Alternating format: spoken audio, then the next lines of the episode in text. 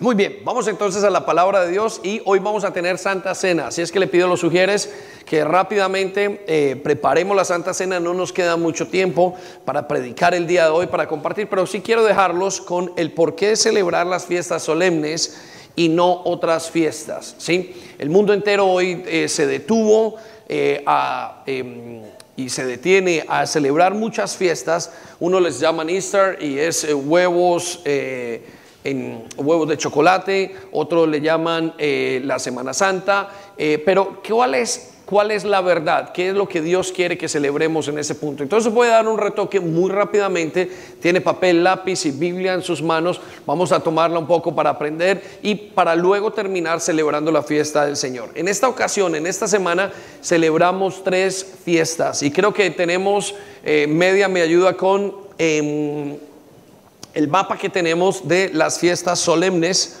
y quiero que usted lo vea allí, quiero que se ubique. El Levíticos capítulo 23, 2 nos dice, habla a los israelitas y diles, estas son mis fiestas, las fiestas dedicadas al Señor. Las fiestas son de Dios. ¿De quién son las fiestas?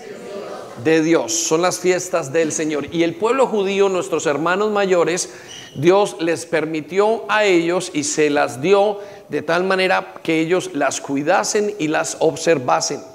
Eh, recuerda que nosotros venimos de muchísimas eh, mm, y culturas.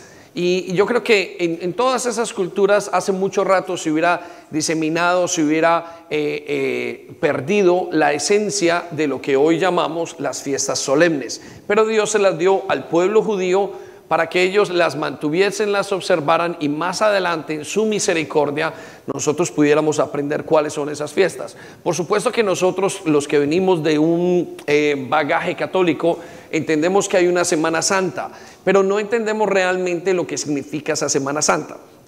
O lo que significa más bien las fiestas solemnes. Parece que las fiestas solemnes y el calendario de Dios fueron trastocados y dejaron de eh, verlos o dejaron de ponerlos, dejaron de enseñarlos de tal manera que nos quedamos con la información incorrecta. Y esto, el observar estas fiestas tiene muchísimos beneficios. Y a pesar de que hablamos dentro de estas tres días que estuvimos de, Congreso, hablamos relativamente poco de lo que significan las fiestas, ellas no han perdido el sentido. Y creo que nosotros hemos podido celebrarlas de alguna manera. Sin embargo, quiero que hoy terminemos dándole un toque final a esas fiestas y que usted se enamore como el Señor quiere que nos enamoremos de sus cosas, especialmente de sus tiempos y de lo que Él quiere hacer. Entonces allí usted tiene eh, un mapa de todas las fiestas y vemos que están divididas en dos aspectos, las fiestas de primavera y las fiestas de otoño. Las fiestas del Señor son como siete eventos, o vamos a decir ocho, y hago el signo de comillas porque uno de los eventos más importantes es el día de descanso. Sí, el Señor dice que tiene ocho fiestas. La primera fiesta es el día de descanso o la fiesta cero, se le llama el día de descanso. Él quiere que esta congregación, esta reunión que nosotros hacemos eh, semanalmente sea una fiesta para Él. Entonces Él dice, quiero que me guarden todos los fines, todos los, cada seis días que trabajen, guárdenme en el séptimo como una fiesta para mí.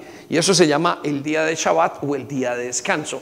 Noten que no es el día sábado, sino que es el séptimo día después de haber trabajado seis días. Eso es lo que el Señor quiere.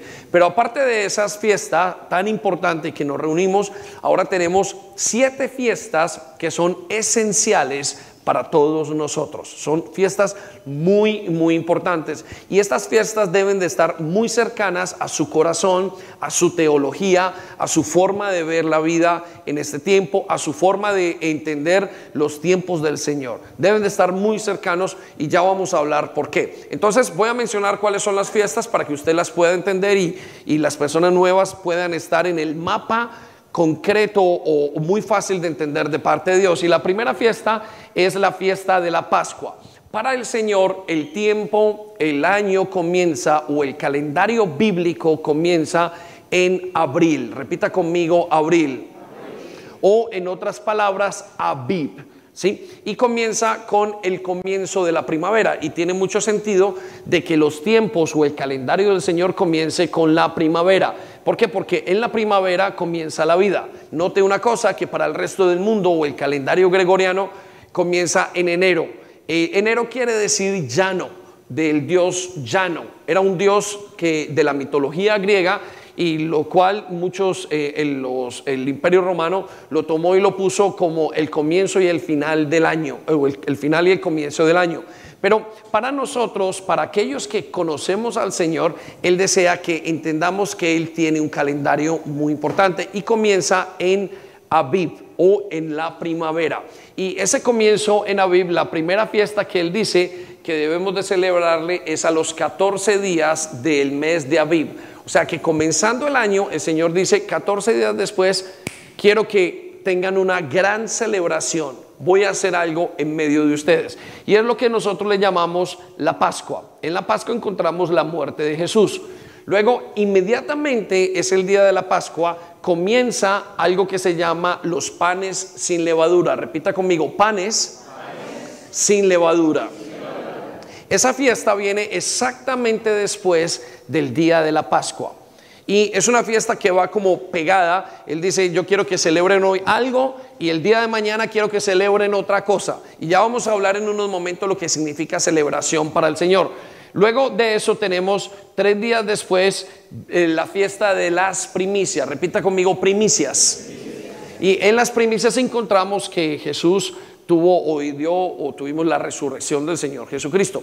Luego, 50 eh, días después, encontramos algo que se llama Pentecostés. La gran mayoría de nosotros lo tenemos en mente porque mucha gran parte de la cristiandad lo celebra y es el día de la venida del Espíritu Santo sobre todos los creyentes. A este tiempo se le llama el comienzo de la iglesia.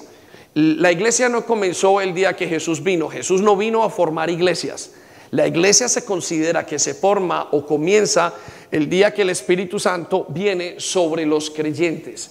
Ese día que viene sobre los creyentes, que fue 50 días después de que el Señor resucitó, los creyentes fueron empoderados para poder seguir a Cristo y para poder ser transformados. Y fueron transformados definitivamente por primera vez y definitivamente. El espíritu que había en Cristo ahora estaba dentro de cada creyente que recibió al Espíritu Santo. Entonces esa es la cuarta de las fiestas o de los eventos más importantes que podemos encontrar en las fiestas solemnes. Él dice, y lo podemos ver en Levíticos 23, todavía no vamos a verlo ni a leerlo, pero él dice en Levíticos 23 da todo el calendario de estas fiestas y muchas personas de la cristiandad o, hermanos de otras iglesias o gente no lo tiene por revelación. Sí, pero cuando usted va detenidamente lo lee y aprende qué es lo que Dios quiere y usted quiere saber cuál es la voluntad de Dios, deténgase en ese capítulo y va a poder observar que Dios le dio las fiestas no al pueblo de Israel, no son del pueblo de Israel, son de Dios, pero se las dio a ellos para que las tuvieran. Y posteriormente, quiero decirles esto, los primeros creyentes, el Señor Jesucristo mismo, el apóstol Pablo, Juan, Lucas, todos los creyentes y hasta quizás los primeros 300 años de la iglesia, de la historia de la iglesia, todos celebraban estas fiestas cada vez que caían y cada momento y las observaban de una manera especial. Quiere decir que a partir del oscurantismo quizás es donde se comenzaron a perder el significado de estas fiestas. Y aparecemos muchos años y siglos después enseñándonos otras cosas totalmente diferentes, que quizás tengan una, una, una resemblanza en lo que son las fiestas, pero que pierden de un significado total y lo vamos a ver en unos momentos. Bueno, luego en el tiempo de otoño o las fiestas de otoño encontramos en la parte de abajo la fiesta de las trompetas. Es la segunda etapa de las fiestas. Las fiestas están reunidas, según los teólogos y eruditos, en dos partes, en fiestas de primavera y fiestas de otoño, en fiestas eh, tempranas y fiestas tardías, fiestas tempranas y fiestas tardías. Y eh, en este momento, al día de hoy, estamos terminando la primera parte, casi terminando la primera fase de las fiestas tempranas. Nosotros le podríamos también llamar las partes históricas, las fiestas históricas y las fiestas proféticas. ¿Por qué las fiestas históricas? Porque son eh, y fiestas que ya cumplieron o ya se cumplieron en un aspecto profético que Dios quería mostrarle al mundo. Quiero decirle, entre comillas también, que estos son los siete eventos más importantes de la humanidad. Desde según el calendario de Dios son los siete eventos más importantes. Con razón Dios quería marcarlos de una manera tan importante. De hecho, la gran mayoría de estos eventos dice el, Señor que si quiere celebrarlos deben ser eventos que se celebren cada año y que deben ser observados y que aún se celebrarán por la eternidad, como en la Pascua, pues celebraremos la Pascua por la eternidad. Lo que celebramos esto y lo que usted y yo estamos acostumbrados, no sabemos cómo va a ser en el cielo, cómo Dios lo va a utilizar o en el, en el reino venidero, pero sabemos que vamos a estar celebrando esto porque Jesús es nuestra Pascua. ¿sí? Vamos a hablar también de eso en unos minutos. Entonces podemos observar que en las fiestas tardías tenemos en la parte de abajo cuatro, tres fiestas que nos quedan por celebrar y es la fiesta de las trompetas, la fiesta del día del arrepentimiento y la fiesta de tabernáculos. Ellas tienen sus nombres en hebreo. Yom Teruah, la fiesta de las trompetas, Yom Kippur eh, o el día del, arrepentimiento es la fiesta, la segunda fiesta o la, la sexta fiesta y Sukkot o tabernáculos siendo la última fiesta. Y ellas tienen un efecto muy especial y muy importante. Entonces, quiero que dejemos esto un momento y vamos a Levíticos capítulo 23, versículo 2. Y quizás es nuestro versículo por excelencia, porque quiero recordarle que no mucha gente ha vuelto a descubrir las raíces judías de él o las raíces hebreas del cristianismo. Y como no lo hacen, se conforman como lo que están haciendo en este momento. Eso no quiere decir que ellos estén equivocados. Por supuesto que no, no necesariamente están equivocados. Lo que quiere decir es que Dios nos ha ido mostrando y nos ha ido inclinando el corazón para que aprendamos esto. Es como que Dios nos demuestra o nos muestra un poquito más de lo que hay en su corazón, un poco más de los secretos. Y va a haber muchísima bendición. Escuche lo que dice eh, Levíticos 23, versículo 2 en esta versión. Y dice, habla a los israelitas y diles. ¿A quién les dijo? A los israelitas. Y les dijo, estas son mis fiestas. ¿Esas son qué? Note que no dice son sus fiestas, sino son mis fiestas. Estas fiestas le pertenecen a el Señor Dios Todopoderoso, a Yahweh. Las fiestas dedicadas al Señor en lo que convocaréis asambleas sagradas. Esas, las fiestas tienen un acontecimiento, tienen un carácter y es eh, eh, convocar o hacer que la gente se reúna de una manera especial, una manera como nunca se reunieron. Quizás esa fue la visita del Espíritu Santo ayer con nosotros, que nos hubiéramos reunido y hubiéramos hecho una celebración santa, una celebración separada de todo lo demás. Ahora, eh, ¿Qué significa entonces para el Señor fiesta? La gran mayoría de nosotros creemos que fiesta es música alegre. ¿Qué más es fiesta? Gozo, baile. Los que hemos venido y han sido cambiadas nuestras vidas hace muy pocos, pensaríamos que tenía que tener alcohol, teníamos que tener muchísimas cosas que no son correctas. Sí, pero Fiesta para Dios no quiere decir eso. Fiesta para Dios quiere decir celebración y observancia de determinados tiempos. Lo quiero poner en esta, e, desde este concepto. Fiesta para Dios quiere decir cita. Repita conmigo, cita. cita. Un lugar de encuentro con Dios. Quiero que eso quede grabado en su corazón. Para el Señor, la fiesta significa un lugar de encuentro, un lugar donde Él se reúne con su pueblo un lugar de una cita, en inglés es un appointment, es un, es un, es un momento, una reunión especial. Eh, quiero que guarde todo el concepto y porque vamos a encontrar dentro de todas las fiestas que hemos visto, vamos a encontrar fiestas como son eh, fiestas que son de muchísimo gozo y otras fiestas o reuniones o citas con Dios que son de suprema seriedad, vamos a decirlo así, todas son serias, pero vamos a decirlo de una observancia, son muy privadas, son muy muy personales y porque Dios quiere dar un mensaje en cada una de estas fiestas. Entonces, Gálatas capítulo 4, versículo 2 nos dice esto acerca de esa cita y el significado de la palabra fiesta. Dice, pues eh, hay personas que lo cuidan, está hablando del Evangelio, y, que se encargan de sus asuntos. Pero note la segunda parte de este versículo, hasta el tiempo que su padre haya señalado. El padre tiene un tiempo señalado para todo. No crea que Dios está haciendo las cosas de una manera eh, accidental o que Dios está actuando de una manera eh, en el que a Dios lo toma por sorpresa. A Dios nada lo toma por sorpresa, nada lo toma por sorpresa. Dios tiene los tiempos. La Biblia nos habla de que el día de nuestra muerte la sabe Dios, muy clara. Eh, Dios sabe el día en que comenzó la tierra y en el que va a terminar. Dios sabe cada momento en la historia. Por eso la Biblia nos habla del día señalado por el Padre. Entonces, uno de los significados de fiesta es el día señalado por el papá, por papá Dios. Dios tiene unos días señalados. Repita conmigo, Dios tiene unos días señalados.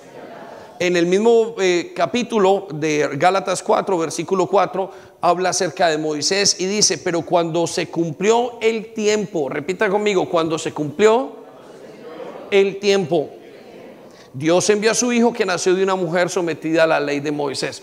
Note que Dios no dijo, uy, de repente eh, voy a mandar al Mesías. No, esa no es la manera de actuar de Dios. Dios tiene un calendario y tiene una agenda y estoy seguro que es mucho más organizada que la de muchos de nosotros. ¿Estamos claros? Dios tiene una agenda supremamente organizada y en su agenda había un tiempo para enviar el Mesías, para que nosotros nos convirtiéramos y hay un tiempo donde Él va a terminar de recoger a toda su gente. De hecho, ayer no lo mencioné en cuanto al crecimiento, pero una de las metas como de nosotros como iglesia o que Dios le pone al, al reino, al pueblo de Dios y al reino de los cielos para establecerlo, es que llegará un momento donde nadie más entre en el reino de los cielos y Dios diga, se acabó este tiempo. Y quiero decirles esto, Creo que esos tiempos han comenzado. Creo que esos tiempos han comenzado. Y lo decimos con mucho respeto, mucho celo y entendiendo lo que está pasando. Pero creemos que esos tiempos están muy cerca. No sabemos si Dios tiene un millón, dos millones, dos millones trescientos cincuenta y cinco, eh, tres billones quinientos cincuenta y cinco eh, o, 670, no sabemos, pero estamos esperando hasta el último día que el Señor tenga dicho como sus días para que entre el último creyente. Y una vez entrado el último creyente, se cerrarán las puertas. La Biblia nos dice de las mismas palabras del Señor Jesucristo, será como en los tiempos de Noé. Vendrán y entrarán a la barca y se cerrará la barca y el Señor dirá, lo siento, no se puede entrar más. Y ahí comenzará la gran etapa de la fase 2 del Señor. Quizás si lo tenemos, no sé, creo que no se lo dije a los chicos de media, pero Daniel 2.44 nos habla de que en los tiempos de los, estos reyes, en estos tiempos en los que estamos en este momento, el Dios del cielo va a establecer su reino. Ayer lo decíamos, el reino de los cielos es, está en todas partes, llegará a todas partes, ha llegado a todas partes, el reino de los cielos es eh, poderoso para hacer todas las cosas, el reino de los cielos es eterno, no se acabará. Y dijimos una cosa, que el reino de los cielos es inevitable. Repita conmigo, inevitable. Más fuerte, inevitable. ¿Qué quiere decir inevitable? Que Él va a venir, Dios va a establecer su reino. La gran mayoría de gente se pregunta, ¿dónde está el reino de los cielos? Y quiero darles una respuesta. El reino de los cielos está en el cielo, por supuesto, pero sobre todo está en cualquier lugar donde Jesús es rey. Lo voy a repetir. El reino de los cielos está en cualquier lugar donde Jesús es rey. Y no está en los lugares donde Él no es rey. Entonces usted se preguntará, ¿está usted en el reino de los cielos? ¿Está su familia en el reino de los cielos? La respuesta es, está en su corazón. Jesucristo es rey y rey significa es el Señor de todas las cosas. Y si uno es Señor de todas las cosas, entonces allí no está el reino de los cielos. ¿Estamos? Entonces Daniel 2.44 nos dice, en los días de los reyes en los días de estos de esos eh, gobiernos políticos y de todo lo que vemos, porque quiero decirle que Inglaterra no siempre fue así, Colombia no siempre fue así. Usted recordará hace muchísimos años Colombia no era nada, era la Gran Colombia, o España no era lo que era, o todo, no habían estas, estas definiciones, era todo el imperio romano, pero más atrás fue todo eh, parte del imperio griego y vamos mucho más atrás y los medopersas y todas estas cosas. Entonces el Señor nos da una clave profética y cómo van a ser el final de los tiempos. Y escucha lo que dice, dice, al final de estos días o en los días de los reyes y de ciertos gobiernos, no sabemos si es este, si son los gobiernos venideros, creemos que es este, dice, el Dios del cielo levantará un reino que jamás será destruido. Ese reino es el reino de los cielos. Sí, denle un aplauso, Señor, por el reino de los cielos. Es increíble. Ese reino no será jamás destruido. ¿Cuál reino? El reino de los cielos en su corazón. Y usted dirá, pero pastor, un día vamos a morir y quizás el, el reino del Mesías no haya vuelto. No, no se preocupe, ese reino no ha muerto, ni será jamás destruido. Escuche lo que dice, ni será el reino dejado a otro pueblo. ¿Qué significa dejado a otros pueblos? ¿Sabe que cuando vinieron los romanos eh, eh, o los griegos, los griegos conquistaron a los romanos, los romanos luego se desintegraron, luego vinieron inclusive los, vamos a hablar de los normandos, los franceses, Napoleón, y todos iban conquistándose otro pueblo, otro pueblo, otro pueblo. Y en este momento esa es nuestra visión. Lo que pasa es que usted y yo hemos nacido en un tiempo donde quizás no vemos ese avance de esa manera y no vemos las cosas como reinos, sino como gobiernos. Pero quiero decirle, por ejemplo, que Estados Unidos está muy punto a bajar. Estados Unidos no es lo mismo de lo que era hace mucho tiempo. Y estamos viendo el levantarse de China y estamos viendo el levantarse de Rusia. Y no sabemos exactamente todo lo que está pasando. El Reino Unido ha perdido todo su poder. Eh, España hace muchísimos años fue el gran imperio invencible entonces, todos esos cambios y todas esas cosas que estamos viendo, es difícil muchas veces entenderlas. Pero esto es lo que nos dice el Señor. Mire lo que dice. Dice, desmenuzará y consumirá a todos estos reinos. Repita conmigo, desmenuzará, y consumirá a todos esos reinos. Sí, y dice, pero Él permanecerá para siempre. Por eso es inhabitable. Repita conmigo, Él permanecerá para siempre. Eso es el reino de los cielos. Ahora usted dice, pero el reino de los cielos no llegó en camiones ni a caballo. El reino de los cielos tiene una característica específica. Llega a sus corazones. Usted sabe que todos los gobiernos, al llegar y todos los grandes reinos, llegaban a las personas y para conquistarlos les colocaban un arma o te conviertes y te quedas de este reino o te matamos o te vas. El reino de los cielos no llegaba a nadie obligándolo. El reino de los cielos llegaba a través de Jesús tocando las puertas del corazón y el que creyera y le recibiese era parte del reino de los cielos, donde Él fuera rey. Es una característica y una estrategia política y una estrategia militar como nunca se ha visto. Por eso sus vidas y mis vidas y nuestras vidas son transformadas tan fácilmente, porque el reino de los cielos llega a una persona dentro de su corazón y lo convierte desde adentro hacia afuera. El resto son desde afuera hacia adentro. Y por eso muchas veces cuando la religión es obligada en una persona o cuando la creencia es obligada en una persona, la persona dice, sí creo, pero en mi corazón no lo creo. Y por eso usted encuentra muchísimas personas que aparentemente dicen creer por fuera, pero por dentro no hay una conversión total. Así funciona el reino de los cielos, de corazón a corazón, de palabra a palabra. Es majestuoso como Dios hace las cosas, como Dios extiende su reino. ¿Cómo no darle un aplauso más grande al Señor? Es maravilloso. Ahora, entendemos que las fiestas solemnes tienen un lugar escogido. Y, casi la gran mayoría, a pesar de que las podemos celebrar en Inglaterra, en Madrid, en Portugal, en Barcelona, y están diseñadas de tal manera que usted las celebre en su casa con sus hijos. Eh, eh, las fiestas solemnes, recuerde, son fiestas milenarias. Dios las instituyó hace más de 3.500 años, porque hace más de 3.500 años Dios comenzó un plan a partir del pueblo de Israel que iba a avanzar y sigue pasando el tiempo y pasando el tiempo hasta llegar al día de nosotros. Y las instituyó con un fin, de que todos las pudieran observar en cualquier momento y desde cualquier lugar. Tienen, son, son tan sencillas de observarlas que simplemente necesitan frutas, pan, vino, cosas muy sencillas que todos en todas las épocas de los 3.500 años que llevamos las pudieran utilizar y aprender. Ahora, ¿por qué Dios lo hace de esa manera? Dios lo hace para que el ser humano pueda hacer las cosas de una manera muy sencilla.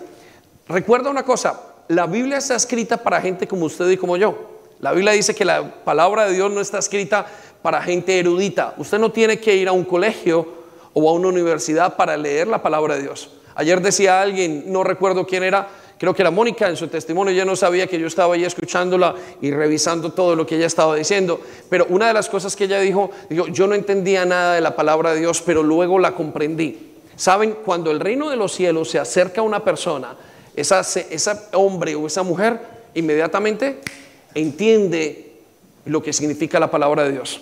Hace muchos días estuve con el hermano de Luisa y en un proceso muy bonito de un encuentro con el Señor, abrimos la palabra de Dios y cuando él nunca la había abierto, o la había abierto pero no la había entendido, y en medio de lágrimas y dice, ¿cómo era que yo pueda entender esto? No lo entiendo. Creo que lo dijo también Carlos Villanueva en su testimonio. Digo, ¿cómo es posible que yo entienda lo que está escrito? Porque la palabra de Dios está escrita para gente como usted y como yo. De la misma manera, las fiestas están hechas para que cualquier persona que quiera ser salva las pueda tener y las pueda acoger de una manera muy sencilla. Entonces, ellas necesitan, ellas se celebran en todas partes, pero hay un lugar donde la gran mayoría de acontecimientos pasaron y van a pasar. Y ese lugar se llama Jerusalén. Repita conmigo, Jerusalén. Vamos a Segunda de Reyes capítulo 21 versículo 4.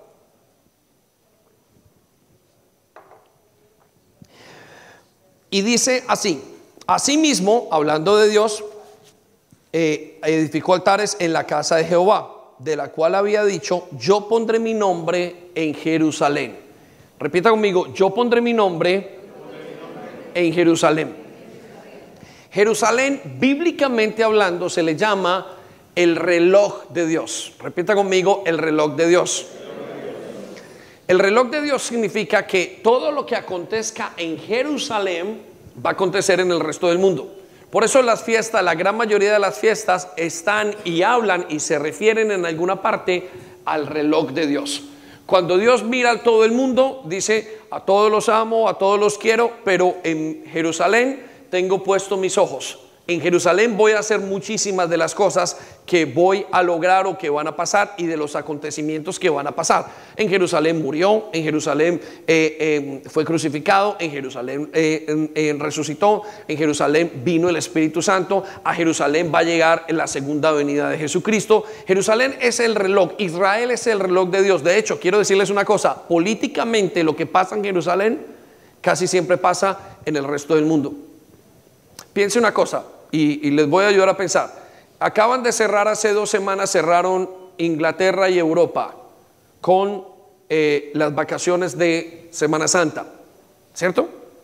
¿Sabe qué pasó en el resto del mundo? Esa influencia llegó a Sudamérica, comenzaron a cerrar Sudamérica. Pero es que ya lo habían cerrado en Jerusalén. Eh, en este momento están vacunados, malamente vacunados, el, 90% de la población judía. Y eso es otra predicación totalmente diferente. Pero acaban de tener el pasaporte verde. Y aunque no lo sepamos, aquí el día de hoy se habla del pasaporte verde. Pero ellos ya han hablado del pasaporte verde hace meses atrás. ¿Qué quiero decirle con esto? Que lo que pasa espiritualmente en Israel tiene un efecto en todas partes. Tiene un efecto en todas partes. Lo que pasa espiritualmente con el pueblo judío tiene un efecto en todas partes. No le estoy diciendo sea judío, nosotros no lo somos y no lo queremos ser, los amamos, de hecho vamos a Israel y nuestra iglesia enseña a amar al pueblo judío, tiene un, afecto especial por el pueblo judío, no por la religión, sino por el pueblo judío. Pero, escucha esto, Dios siempre observa a Jerusalén como uno de los lugares más importantes, por eso Jerusalén es el reloj de Dios. Vamos a verlo en Zacarías capítulo 12, versículo 2. Por eso estas fiestas solemnes tienen que ver con el pueblo de Israel. Y usted dirá, pastor, entonces no las celebramos en la iglesia. No, vamos a observarlas. Nosotros no le llamamos celebración, se le llamamos observar las fiestas. ¿Qué quiere decir? Eh, no nos vestimos como ellos para hacerlas, eh, vamos de acuerdo a lo que nos dice eh, la palabra de Dios de cómo tienen que celebrarlas. Y quiero decirle que es mucho más sencillo de lo que ellos lo plantean. Pero nosotros en la observación de esas fiestas, observamos lo que pasa con el pueblo de Dios. Vamos a Zacarías capítulo 12, versículo 2, hablando del final de los tiempos y de los tiempos de la venida del Señor. Escuche lo que dice, ahora haré que Jerusalén sea como una copa de vino que embriague a los pueblos vecinos. También Judá como Jerusalén será sitiada. Entonces todos los pueblos se juntarán para atacarla, pero en ese día haré que Jerusalén sea como una piedra pesada a los que todos tratarán de levantar. Sin embargo, todos los que han, todos los que hagan, todo lo que hagan va a fracasar y quedarán aplastados debido debajo de ella. Ahora, déjeme le, le traduzco qué significa. Si Dios hubiera escogido al pueblo chino, Jerusalén quedaría en el pueblo chino. Jerusalén quedaría en Shanghái, en Wuhan. ¿no? Si Dios hubiera escogido a, los rusos, Jerusalén quedaría en Moscú. Y hoy todo el mundo tendría un problema con Moscú, con Jerusalén. Si Dios hubiera escogido Chile, Santiago sería Jerusalén. Gracias a Dios que no lo es, ¿no? Hoy todo el mundo odiaría a los chilenos. Si Dios hubiera escogido Ecuador, seguramente que Guayaquil, no, Quito, hubiera sido Jerusalén. ¿Estamos? Si Dios hubiera escogido Colombia, seguramente Manizales hubiera sido Jerusalén. No.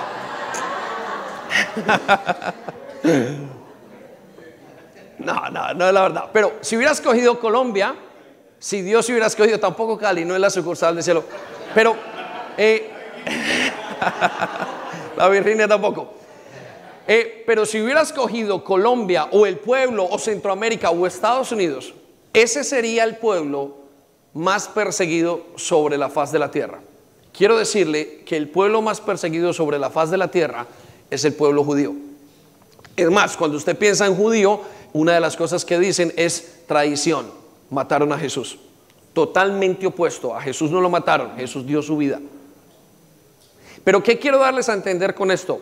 Que lo que Dios ama, el mundo aborrece. Lo que Dios ama, el mundo aborrece. La Biblia nos dice en Juan capítulo 16, cuando oró, dijo, yo los amé y el mundo los aborreció. Quiero decirle que ahora que la presencia de Dios está en usted, usted y yo somos una mosca en medio de la leche. ¿Estamos? Pasa con el pueblo de Dios. Y por eso Jerusalén va a ser el centro de los eventos y es el centro de los eventos más importantes de la humanidad en cuanto a Dios. Por eso le llamamos el reloj de Israel, el reloj de Dios. Y cuando alguien quiere saber de escatología o de saber, la escatología es el estudio de los tiempos finales, tiene que mirar a Israel. Mire, cuando la Biblia fue escrita no había Estados Unidos, no había Ecuador, no había Chile, no había Argentina, no había China. Estaba Israel. Y Dios en su plan vio a Israel, el, uno de los pueblos más antiguos que hay. Pero Dios lo eligió porque decidió elegir al pueblo de Israel como su pueblo. ¿Sí? Sobre todo a su gente estamos hablando. Y no es lo que Dios, no es nada de lo que Dios eligió en su momento. Entonces, eh, tiene que ver con ese pueblo los acontecimientos de las fiestas tienen que ver con ese pueblo. Por eso usted se va a encontrar que la Pascua pasó allí, eh, la resurrección pasó allí, eh, el, día del arrepentimiento tiene que ver con el templo y tiene que ver con todas estas cosas. Entonces, voy a mencionar algunos beneficios. Le voy a mencionar ocho beneficios rápidamente si quiere anotarlos allí, de por qué celebrar las fiestas? ¿Por qué es importante y por qué quizás es más, más importante que el día de Halloween o que el día de la fiesta de la independencia de su pueblo o que el día de eh, la misma Navidad o que el mismo 31 de enero? Sabe que el final de los años para algunos les encanta y, yo no entiendo una de las cuestiones muy culturales, es que todo el mundo corre a llamar a su mamá el 31 eh, y al papá no, pero a la mamá sí, ¿sí? Y, la gente entra en un shock y muchos se emborrachan ese día, pierden todo el control de sus vidas y parece que ese fuera el último día del año, ¿no? Es porque en su concepto y en su cultura les han puesto, pero ¿sabe usted que los hindúes lo tienen como a la mitad del año o hace muy poco tuvieron, eh, no recuerdo cuál es el mes de ellos? Diwali eh, eh, lo tienen, todas las culturas tienen un comienzo. Los persas hace un par de semanas eh, tuvieron el final o el principio del año. Aviv tiene mucho más sentido. los judíos lo tienen, al, muchos judíos tienen en el día, en el año, en el mes 7 el, el comienzo. Entonces, para nosotros es muy importante entender esto. Quiero darle entonces rápidamente, escríbalos allí si los va a notar, quiero que van a aparecer allí beneficios de celebrar las fiestas. Primero, honrar al Señor. Repita conmigo, honrar al Señor. Mire, el primer beneficio es que usted ama lo que Dios ama. Si hay una cosa que les encanta a los papás, es que muchos de los padres, aquellos sobre todo que hablan regalos, es que sus hijos estén con ellos el día de su cumpleaños. Y están con ellos para celebrarlo con ellos. ¿Por qué? Porque es una honra porque es estar con ellos, porque es tratarlo. Esos hijos son buenos todo el resto del año, pero ese día en especial les hacen la mesa, comen con ellos y es un día de honra. Bueno, quiero decirle que el comienzo del amor a Dios es la honra. Y cuando usted y yo honramos a Dios en lo que hace, eso le roba el corazón a Dios. La honra roba el corazón a Dios. A, Dios le encanta lo que a usted le encanta. Mire, padres, a ustedes les encanta que les amen a sus hijos. ¿Por qué? Porque los honra. A otros les encanta eh, una buena colonia porque es una honra, es una demostración de gratitud, de amor. Cuando usted celebra y observa las fiestas de Yahweh, las fiestas de Dios, usted está honrando al Señor. Entonces, ¿quiere amar más al Señor? Es el tiempo de la honra. Aprenda las fiestas. ¿Sí? Ah, pero es que yo nací en, tal parte del mundo, en Centroamérica, y ahí celebramos los 12 meses del año de una manera diferente. Sí, pero ahora usted está en el pueblo y es parte de la familia de Dios. Ahora usted debe de aprender a honrar a Dios. Honrele, porque de hecho ya lo hace. Ya honra usted a Dios con su presencia, Usted honra a Dios, muchos con sus diezmos, otros vinieron muy bien vestidos hoy porque quieren honrar a Dios, otros eh, tocan un instrumento porque quieren honrar a Dios. ¿Qué más es honrar a Dios con sus fiestas y con sus días? Note que no le estamos hablando de la iglesia CCI, le estamos hablando de honrar a Dios con sus tiempos, con sus días, con lo que Él quiere, ¿no? Segundo, usted va a tener un mejor entendimiento de la Biblia. Repita conmigo, entendimiento. entendimiento. Más fuerte, entendimiento. ¿Qué quiere decir eso? Cuando usted comprende las, las, las fiestas de Dios, cuando usted las estudia, vive por ellas, que cuando iglesia, como iglesia, las comprendemos, la Biblia tiene un sentido total. Miren, hay muchos hombres y mujeres que solamente leen el Nuevo Testamento. Y estamos hablando de muchas iglesias y hacen un énfasis tremendo en el Nuevo Testamento. Sin embargo, leer la Biblia sin haber leído en los primeros siete capítulos de Génesis, once capítulos de Génesis, es uno de los errores más grandes que hay. Porque en los primeros capítulos, siete, en los primeros capítulos, siete capítulos de Génesis, es donde pasa todo lo que el hombre ha vivido, todo lo que ha impactado al hombre hasta el día de hoy. Y esas siete cosas, esos once capítulos, perdón, que pasan en eso, son esenciales. Repita conmigo, esenciales. Son importantísimos en su comprensión del Evangelio. Si usted no comprende esos 11 capítulos y lo que pasó allí, usted no comprende lo demás. De hecho, lo tiene que llevar hasta los siguientes capítulos hablando de Abraham y del pueblo de Dios. Pero esos 11 capítulos son esenciales. Cuando usted conoce estas palabras y las fiestas que están en el primer, en el libro de Levíticos, en el tercer libro de la Biblia, usted entiende un conocimiento de todo lo que pasa, mucho más grande. El tercer beneficio, usted redescubre las raíces judías de los cristianos. Miren, Jesús no vino a hacer una iglesia. Repita conmigo, no vino a crear una iglesia. Él no vino a fundar una iglesia, Él no vino a crear una organización, una ONG, una empresa. No, el cristianismo es la extensión de la promesa del judaísmo. Lo repito, el cristianismo es la extensión de la promesa del judaísmo. Con esto no estoy diciendo que usted tenga que ser judío. Con eso le estoy diciendo una sola cosa, que el cristianismo es, vamos a ver si la palabra es correcta, la completación. No sé ni siquiera si es correcta la palabra completación. Es el completar de la promesa de Dios. Dios dijo, vengo a un pueblo, a los suyos vino y no le recibieron. Estaba hablando de los judíos. Voy a salir atraer a un pueblo que no desconocía, a un pueblo que dije que no amaba, pero que lo amo. Y se llama el pueblo gentil. Eso es el comienzo de la iglesia. Y eso se llama el final o la última parte de lo que se llama la promesa de Dios. Por eso el cristianismo viene de unas raíces profundas. El Mesías nuestro, el Cristo, que es solamente la palabra, el enviado en hebreo, en griego es Cristo y en hebreo es Mesías, es el mismo Mesías de Israel. No hay otro Mesías, no hay un Mesías para eh, eh, los hebreos y no hay un Mesías para los cristianos. Es el mismo. Entonces, toda la iglesia, toda la Biblia está basada y está detenida o puesta sobre los mismos fundamentos del pueblo de Dios. Solo que ellos, ¿qué hicieron?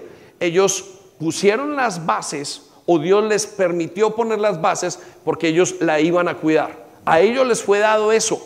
¿Sabe que Dios a los hebreos les habla en el Antiguo Testamento en números?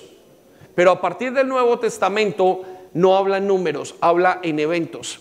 ¿Sabe por qué? Porque a ellos les fue dado el administrar la palabra de Dios y la han cuidado muy bien hasta hoy. Sabe que hemos encontrado escritos, el mundo ha encontrado escritos de casi, eh, creo que son 300 años antes de Cristo, 400 años de Cristo, del tiempo de Isaías. Y la Biblia solamente tiene tres errores a la Biblia que leemos al día de hoy. Tres o trece errores. Sí, tres o trece errores. Y errores de comas. Quiere decir que todo lo que ya han hecho ellos lo han hecho muy bien. Lo han cuidado supremamente bien porque son el pueblo de Dios. Entonces, cuando usted y yo redescubrimos las raíces judías, no le estoy hablando de ponerse una gorrita judía, ni de vestirse como judío y comenzar a decir a Dios Hashem o el Eterno. Eso es para ellos. Así se refiere él a ellos. Para usted y para mí es el Señor. Para usted y para mí es Jesús, es Yeshua. Para usted y para mí es, pero no cambiamos la identidad como muchas personas lo están haciendo, porque hay una, hay mezclada una, una, una, mala doctrina metiéndose en la iglesia y judaizando a la gente. Y Dios dice, no, no, no, no, no, una cosa es el pueblo hebreo y otra cosa es el pueblo gentil. Y usted y yo somos del pueblo gentil orgullosamente. Está muy bien, somos del pueblo gentil y está muy bien, no tenemos que irnos por sus parafernalias. Nosotros somos del pueblo gentil y somos llamados como gentiles y estamos para apoyar a nuestros hermanos judíos, mas no estamos para cambiar nuestra identidad con ellos. Entonces el tercer beneficio es redescubrir las raíces judías. El cuarto beneficio es una mejor comprensión del plan de salvación. Cuando usted comprende la palabra de Dios y las fiestas, el plan de salvación se hace fácil y sencillo. Se hace un mapa en su vida. ¿Qué significa el plan de salvación? ¿Por qué lo salvó Jesús? ¿Para qué lo salvó Jesús? Qué es lo que va a pasar con el mundo entero. Eso se llama el plan de salvación. Y cuando usted entiende las fiestas solemnes, eso viene así. Su capacidad emocional e intelectual, académica y espiritual simplemente se ensancha porque usted está aprendiendo y lo ha aprendido. De hecho, muchas de las personas que hay aquí que las han aprendido saben y salen al mundo entero y dicen, entendemos lo que está pasando porque tienen un conocimiento de la palabra de Dios. Quinto, una revelación más profunda de Jesús como Mesías. Cada una de estas fiestas esconde un significado de Jesús. Mire, se lo planteo de esta manera. Para Sandy, yo soy su esposo. Para Andrés soy su padre. Para Gabriela soy su papito. ¿Sí? Para algunos de ustedes soy su pastor. Para otros soy su amigo para otros soy una persona quizás desconocida porque no me conocen. Jesús tiene muchas facetas. Es el mismo Jesús con muchas facetas, en las que tenemos que conocerle. Y cuando usted conoce las fiestas, conoce a facetas de Jesús como el Mesías, Jesús como mi redentor, Jesús como mi sanador, Jesús como el rey, Jesús como el juez, Jesús como el que me va a juzgar, Jesús como el que me perdona. Jesús como el que me limpia. Todas estas cosas son facetas que vienen de aprender las fiestas. Déjeme voy a la sexta y ya vamos preparándonos el grupo de alabanza si me pueden acompañar. Em, y, los ujieres les invito a que repartamos la Santa Cena, por favor. Eh, sexta, una revelación más profunda de los eventos proféticos. Repita conmigo, eventos, más fuerte, eventos proféticos. Yo sé que estamos cansados del fin de semana, pero esto va a ser la cereza que se coloca encima del pastel. Que usted y yo nos llevemos este fin de semana un entendimiento de parte de Dios y un deseo por ir y por conocer más de Él. Escuche lo que dice, un entendimiento, una revelación más profunda de los eventos proféticos. Les dijimos al principio que Jesús viene y que todos los eventos de lo que hemos visto pasar en el mapa que estábamos viendo, los eventos más importantes de la humanidad ocurren y ocurrirán en aquello que se llama las fiestas solemnes de Dios todos los eventos. Entonces, cuando usted conoce, usted va a poder entender cuándo pasarán y cuáles son esos eventos más importantes. ¿Sí? Esos eventos son esperados y la Biblia está fundada en esos eventos. El primer evento que vemos en la palabra de Dios, que es tan importante, es el evento de eh, la Pascua. Y pasó exactamente el día de la Pascua. Por eso quiero decirles esto, que cuando nos movieron a la Semana Santa, nos quitaron el significado principal detrás. Si nos dijeron que Jesús había muerto y ponen una estatua y hacen, una, hacen más o menos lo que se llama eh, un camino que no está totalmente en la palabra de Dios. Pero todo lo que hacen nos olvida o nos quita el poder del significado bíblico de ese evento. Pero cuando usted observa esos significados, usted tiene una revelación profunda y va a conocer más a su Cristo. Vers 7. Eh, otro de los beneficios, un mejor entendimiento visual de los eventos proféticos. Mire, algunos de los eventos que Dios dijo de estas fiestas se celebraban con pan sin levadura, como lo que estamos haciendo hoy. Otros con vino. Otros era una, el, el tiempo de tabernáculos era una cabaña o es una cabaña. Y en el tiempo de tabernáculos enseña que usted vivirá en esa cabaña por siete días, hablando del tiempo de los mil años que vamos a estar con el Señor. Por eso es importante comprenderlo. Y por último, usted va a poder descubrir el calendario bíblico. ¿Qué es el calendario bíblico? Es los tiempos del Señor. ¿Para dónde y en qué momento se va Él? ¿En qué momento viene? ¿En qué dice la palabra de Dios? ¿Saben que el calendario del Señor tiene 360 días? Porque era basado en el, la luna y el hombre lo cambió al calendario gregoriano hace algunos siglos para hacerlo de acuerdo al sol. Y por eso tenemos días de 365 y otro día por allá cada cuatro años se le llama el día bisiesto. Pero lo que Dios hizo eran 12 meses de 30 días cada uno son 360, 360 días. El ser humano siempre ha cambiado todo lo que Dios hace. Entonces, quiero que nos pongamos en pie. En la fiesta de la Pascua encontramos tres significados, cuatro significados. Muy rápidamente. En la fiesta de la Pascua encontramos el sacrificio de un cordero. Encontramos la liberación de Israel encontramos la muerte de Jesús, pero para nosotros encontramos el arrepentimiento. Entonces, note la diversidad de las fiestas. En Pascua encontramos esas cuatro cosas. Dios dice, sacrifiquen un cordero. Luego el pueblo de Israel, a través de ese cordero y ese día, sale y es liberado de Israel. Pero la misma cosa pasa con Jesús. Jesús es ese cordero y hace que nosotros seamos liberados perdón, de Egipto y salgamos o entremos a la nueva vida, que es la vida a través del arrepentimiento. ¿Puede entender entonces? Por eso es que la palabra de Dios dice que Jesús es su Pascua. Romanos 5.8 dice, pero Dios nos demostró su gran amor al enviar a Jesucristo a morir por nosotros. Jesús es mi cordero. Cuando Juan lo vio dijo, ahí va el cordero que quita el pecado del mundo. Note que dijo no los, dijo él, quitando todo el pecado en general. Hizo un singular de todo el pecado. Piensa en esto, Jesús es su Pascua. Jesús es su Pascua, su Cordero que hace que usted se reconcilie con Dios. Usted no podía acercarse ante Dios si no tuviera un Cordero en la mano, si no hubiera sangre. Y Él dice, pero Dios nos demostró su gran amor al enviar a Jesucristo a morir por nosotros, a pesar de que nosotros todavía éramos pecadores. Si Dios nos declaró inocentes, sí, Dios nos declaró inocentes por medio de la muerte de Cristo, con mayor razón, gracias a Cristo, nos librará del castigo final, la última de las fiestas. Voy a la fiesta de los panes sin levadura. Significaba una celebración con panes como estos, que no tenían levadura. Él les dijo, ese día, para que entiendan lo que voy a hacer, hagan panes, pero no los leuden pasen panes sin nada que sea dulce. Bueno, al salir de Egipto, los hizo salir de Egipto con panes sin leudar. Y les dijo como señal, quiero que abra su mente en esto y oro para que el Espíritu Santo no la abra.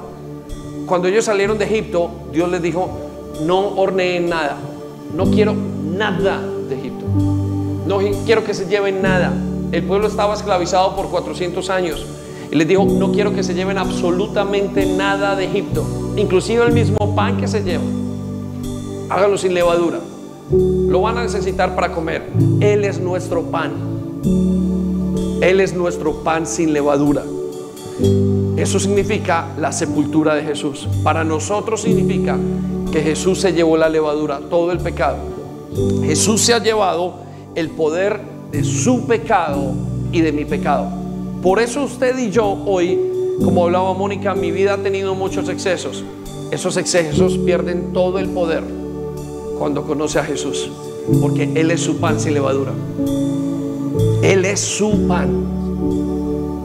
Primera de Corintios nos dice en capítulo 6, versículo 11, y esto erais algunos, mas ya habéis sido lavados Note que dice, van a ser lavados. No, dice, ya habéis sido lavados, santificados, ya habéis sido justificados en el nombre del Señor y por el Espíritu de nuestro Dios.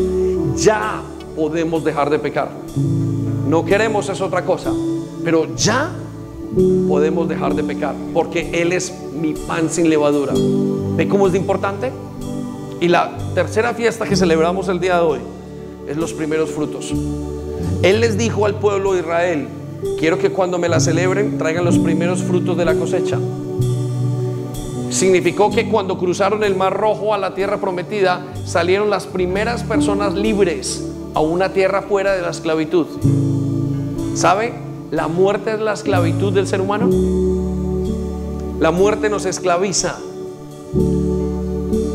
Por eso Dios resucitó a Jesús el día exacto de los primeros frutos.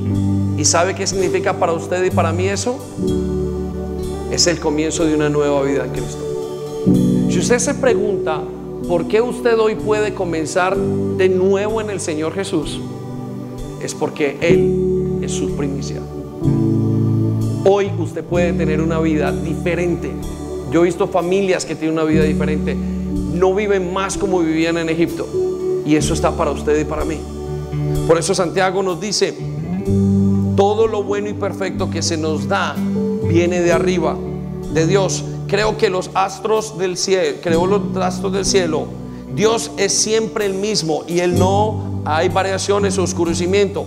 Versículo 18. Él, porque así lo quiso, nos dio vida mediante el mensaje de la verdad, para que seamos los primeros frutos de su resurrección. Usted es el fruto de la resurrección de Jesús. hasta el momento no ha podido comprender que estas fiestas son esenciales para usted y para mí, yo oro para que el Espíritu Santo nos la revele a través de todos estos días. Cierre sus ojos un momento. Y ahora tenemos y cerramos nuestro congreso con los símbolos más importantes de la cristiandad. Y es el pan que tiene en su mano izquierda o derecha. Y le invito a que tome el pan sin levadura. Y que en su otra mano tome el jugo de uva o el vino. Quiero decirle, son los símbolos más importantes de la cristiandad. No es una cruz, no es una religión, no es tener una iglesia. Estos son los símbolos más importantes. Él murió por mí para que yo tuviera vida, para quitarme el poder del pecado. ¿Y saben qué nos dice? Que cuando ustedes y nosotros que creemos en Él tomamos este vino y este pan, estamos diciendo, Señor, creemos que muriste por nosotros. Y quiero decirle que en ellos hay vida, hay sanidad. Entonces, yo no sé qué le duele. No sé si tiene problemas o si no los tiene. No sé si quiera honrar o no a Dios. Pero este es el tiempo en el que le honramos al Señor, tomando el vino y el pan. De hecho, dice la palabra de Dios que aquel que tome esto y haga este símbolo sin respeto, se enferma y puede llegar hasta morir, dice el Señor. Por eso quiero que usted y yo lo tomemos muy sabiamente. Ahora usted dirá, pero pastor, yo pequé ayer. Bueno, para eso murió Jesús. Hoy es el tiempo de pedirle perdón y comenzar una nueva vida con Él. Pastor, pero yo hay cosas que no he podido. Este es el momento de decirle, Señor, necesito que me ayudes. Te pido perdón y dame la vida nueva, la vida eterna necesito conocerte. Y en el nombre de Jesús quiero que levantes las dos en tus manos. Y Él dice, cuando hagan esto, ustedes recordarán mi muerte y recordarán que yo vuelvo pronto. Señor, estamos acá como iglesia después de un maravilloso fin de semana, un fin de semana intenso, un congreso lleno de ti y de amor, lleno de conocerte y has hecho maravillas en nosotros, pero la maravilla más grande es el haberte conocido a ti. Y recordamos que tienes un plan y que vienes pronto. Y para eso tenemos el pan y el vino en nuestras manos. Y reconocemos que el pan significa que tu cuerpo fue molido por nosotros y que el vino significa que tu sangre nos lava. Y por eso hoy, para finalizar, queremos terminar honrándote y diciendo, aquí está nuestra vida. Gracias por haber dado la vida por nosotros. Nosotros la queremos dar por los demás. Enséñanoslo. Y en el nombre de Jesús, el que no te haya recibido te recibe. Y el que se haya olvidado y esté débil, hoy tiene fuerzas. Y aquel que no haya podido seguir adelante, hoy continuará por el poder de la sangre de Jesús y del sacrificio eterno. Gracias, tú eres mi fiesta solemne. Tú eres mi Pascua. Tú eres mis panes sin levadura. Tú eres mi resurrección. Tú eres todo lo que yo necesito y me bastas. En el nombre de Jesús hoy te recuerdo. Límpiame toda mi vida. Gracias. Santifícame para ti. En el nombre de Jesús. Amén. Quiero invitarle a que tome y que disfrute de la copa dulce